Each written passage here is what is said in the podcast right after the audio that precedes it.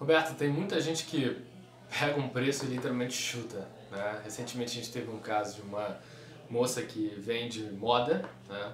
blusas, vestidos e por aí vai, e ela falou que por experiência dela ela multiplica por três e vende. Né? Quais são os perigos disso?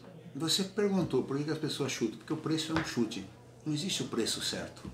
Agora, você pode ser o Messi chutando, o Messi analisa todas as situações, todo o cenário que está por trás daquela operação e pode ser o pior meia do mundo, que não acerta nada. O Messi considera aspectos mercadológicos, aspectos tributários, aspectos financeiros, aspectos de capital de giro, reação do consumidor, reação do concorrente, ele analisa tudo. Ele chuta, porque ele pode multiplicar por 3, ou por 2,99 ou por 3,01, é um chute. O meia do seu time, que é muito ruim, de qualquer time que é muito ruim, ele só forma o preço pelo custo ou pela concorrência. Por quê? Porque são as variáveis que, pelas quais ele tem domínio.